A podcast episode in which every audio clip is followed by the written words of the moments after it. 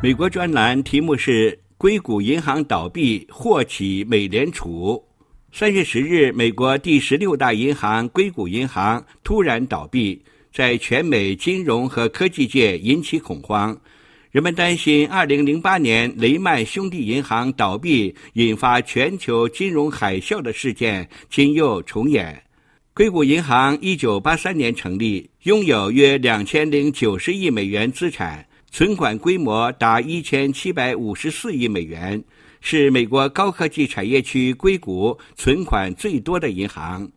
硅谷银行倒闭有多种因素，分析人士认为最重要的因素是受到美联储连续大幅度加息所祸及。时间可追溯到二零二零年下半年。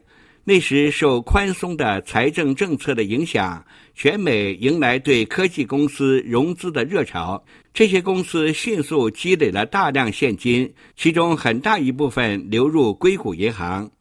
硅谷银行就在极低的利率环境下，将涌入的大部分热钱投资于美国政府债券，传统上最安全的投资，想从中挣点小钱。然而，二零二二年，美国通货膨胀急剧升高，美联储不得不加息抑制通胀。快速加息带来美债暴跌，硅谷银行在低息时期购买的证券资产，在二零二二年给自己带来超过二十五亿美元的损失。问题还在于，二零二二年美联储的快速加息导致全球科技初创公司的日子都不好过。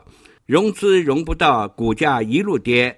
研发要继续，就只能消耗在硅谷银行的存款。自二二年三月起，硅谷银行的资金开始大量流出，该银行不得不亏损，抛弃手中的证券资产。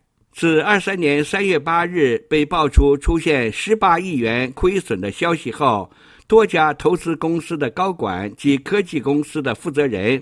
在社交媒体上发布消息，呼吁大家从硅谷银行转走资金。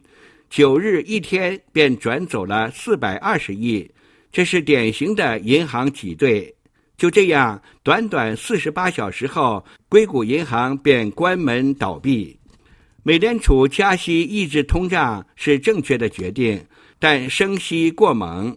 去年三月，联邦基金利率接近零。接着一年之内升息八次，到今年二月初，利率已升至百分之四点七五。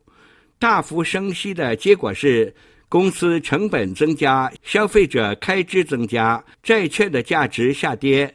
乔治梅森大学高级研究员霍尼格指出，用非常大幅度的加息来冲击经济，就是用另一个错误来纠正这个错误。